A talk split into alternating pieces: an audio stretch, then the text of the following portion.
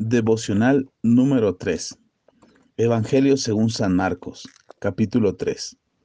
Otra vez entró Jesús en la sinagoga y había allí un hombre que tenía seca una mano, y le acechaba para ver si el día de reposo le sanaría, a fin de poder acusarle. Entonces dijo al hombre que tenía la mano seca, levántate y ponte en medio. Y les dijo, ¿Es lícito en los días de reposo hacer bien o hacer mal? ¿Salvar la vida o quitarla? Pero ellos callaban. Entonces mirándolos alrededor con enojo, entristecido por la dureza de sus corazones, dijo al hombre, extiende tu mano. Y él extendió, y la mano le fue restaurada sana. Y salidos los fariseos tomaron consejo con los herodianos contra él para destruirle. Mas Jesús se retiró al mar con sus discípulos y le siguió gran multitud de Galilea y de Judea, y de Jerusalén, de Idumea, del otro lado del Jordán, y de los alrededores de Tiro y de Sidón. Oyendo cuán grandes cosas hacía, grandes multitudes vinieron a él, y dijo a sus discípulos que le tuvieron siempre lista la barca a causa del gentío, para que no le oprimiesen porque había sanado a muchos de manera que por tocarle cuantos tenían plagas caían sobre él. Y los espíritus inmundos al verle se postraban delante de él y daban voces diciendo, Tú eres el Hijo de Dios. Mas él les reprendía mucho para que no le descubriesen. Después subió al monte y llamó así a los que él quiso, y vinieron a él. Y estableció a doce para que estuviesen con él y para enviarlos a predicar, y que tuvieran autoridad para sanar enfermedades y echar fuera demonios. A Simón, a quien puso por sobrenombre Pedro, a Jacobo, hijo de Zebedeo, y a Juan, hermano de Jacobo, a quienes apellidó Boanerges, esto es, hijos del trueno.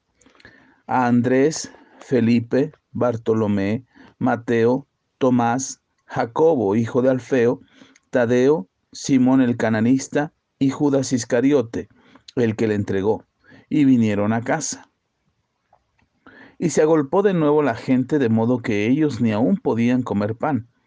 Cuando oyeron los suyos, vinieron para prenderle porque decían, está fuera de sí. Pero los escribas que habían venido a Jerusalén decían que tenía a Belcebú y que por el príncipe de los demonios echaba fuera los demonios. Y habiéndolos llamado, les decía en parábolas, ¿cómo puede Satanás echar fuera a Satanás? Si un reino está dividido contra sí mismo, tal reino no puede permanecer. Y si una casa está dividida contra sí misma, tal casa no puede permanecer. Y si Satanás se levanta contra sí mismo y se divide, no puede permanecer, sino que ha llegado su fin.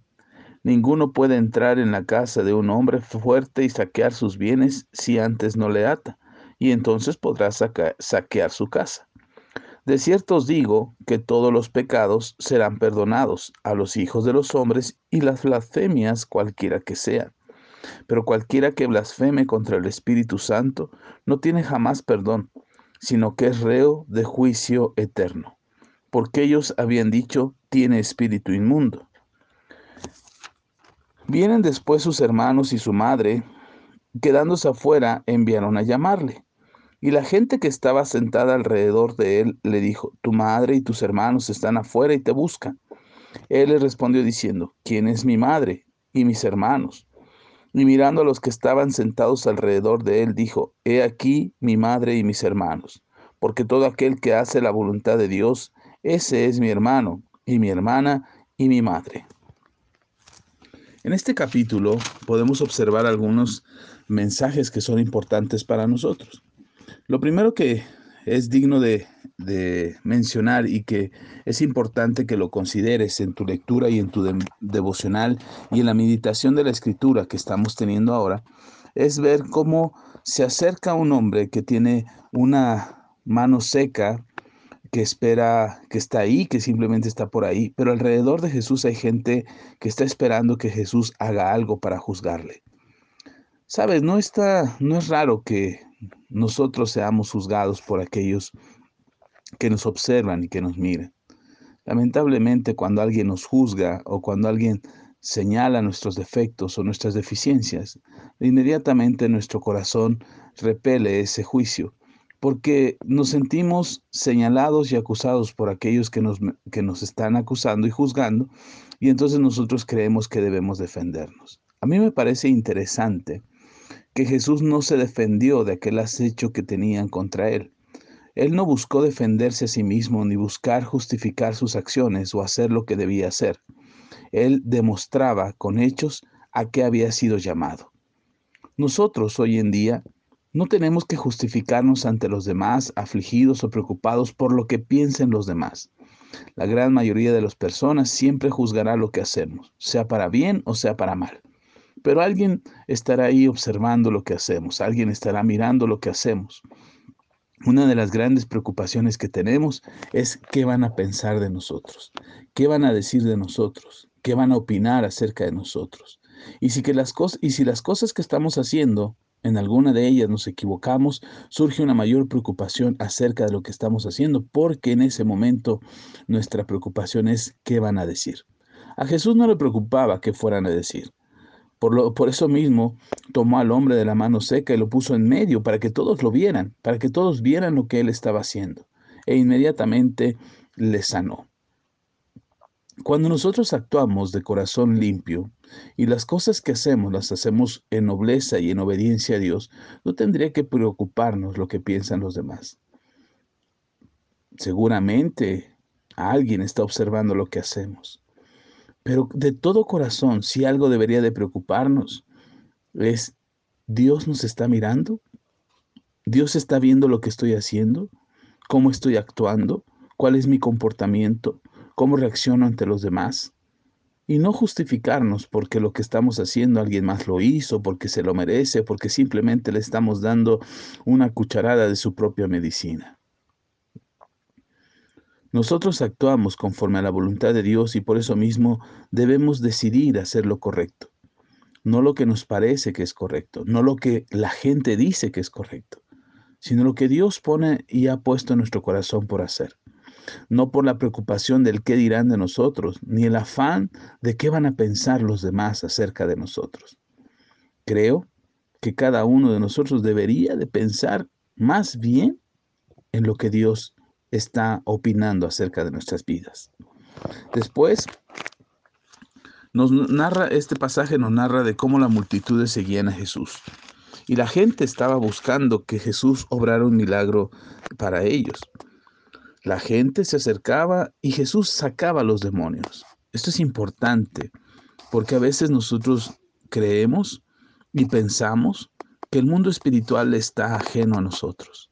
Pero déjame darte la noticia de que hay muchos espíritus alrededor de nosotros tratando de perjudicarnos. Pero es más grande y más poderoso el Espíritu de Dios que mora en nosotros, porque es el mismo Espíritu que levantó a Jesucristo de los muertos. Es el Espíritu de Dios que nos da la fortaleza y la certeza para que nada en nuestro camino nos haga tropezar. Podemos tener esa, esa certeza y confiar en que Dios nos levanta y nos ayuda a ser fuertes. La gente empezó a juzgar a Jesús, sobre todo los religiosos de aquella época, y pensaron y dijeron que Jesús echaba fuera demonios porque Satanás o el príncipe de los demonios lo estaba respaldando.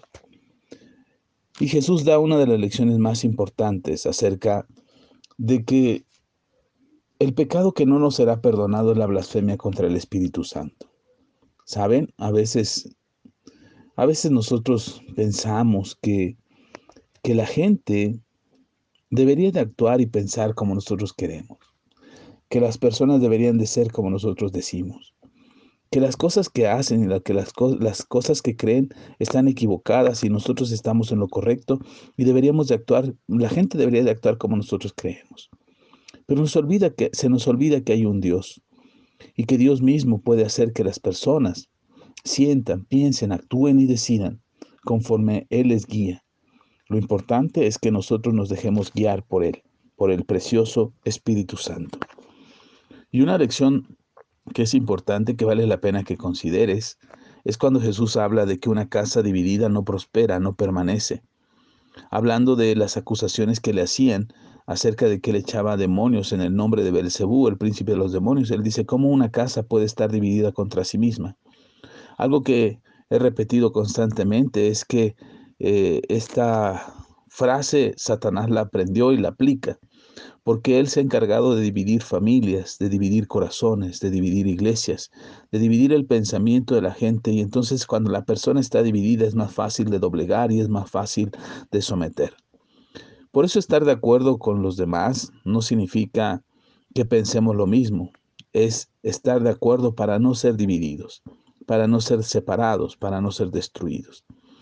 Si confiamos en Dios y nos acercamos a Él, seguramente Él pondrá la certeza en el corazón de perdonar, de amar, de ayudar, de cuidar, de atender, de empatizar, de comprender a aquellos que nos rodean. No vivimos para pelear, vivimos para ser reconciliados, porque tenemos el espíritu de reconciliación en nosotros. Podemos confiar en Dios de que Él tiene cuidado de nosotros y Él nos ayudará y Él nos levantará. También en este pasaje podemos ver cómo Jesús llamó a los discípulos y los escogió. Algo que puedes estar convencida, segura, es que el Señor te llamó y el Señor te escogió ha sido Él y nadie más. Pero también de la misma manera que Él te llamó y te escogió, tú decides si te conviertes en un vaso de honra o en un vaso de deshonra. Y eso no lo juzgamos nosotros, eso lo juzgará Dios. Por último, le cuestionan a Jesús acerca de su madre y sus hermanos porque vinieron a buscarle. Pero es curioso porque antes también vinieron a buscar a Jesús, pero para decirle que se calmara, que estaba actuando como un loco. Ahora vienen, cuando ven todo lo que Jesús puede hacer, ahora vienen a buscarlo, su madre y sus hermanos, para acercarse a Él y estar con Él. Y Jesús dice algo que es bien importante. Mis hermanos y mi madre son aquellos que hacen la voluntad de Dios, aquellos que obedecen lo que Dios les ha pedido hacer.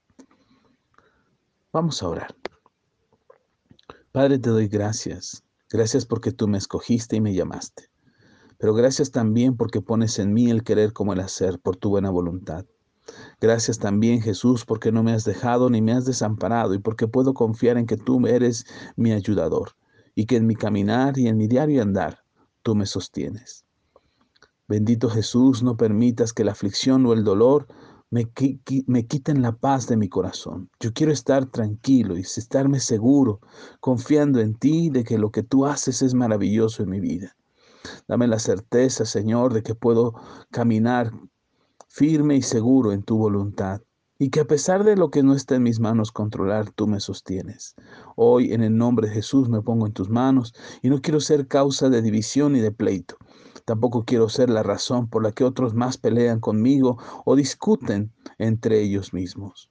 No quiero ser yo la causa de la división de tu iglesia, ni el problema que aleje a los demás de mi vida. Yo quiero ser, Señor, el ministro, la persona, el ser humano que entiende que puede reconciliar las cosas con otras personas y también ayudar a otros a reconciliarse contigo. Tú eres Dios y eres el Señor de mi vida. Te agradezco en el nombre de Jesús. Amén.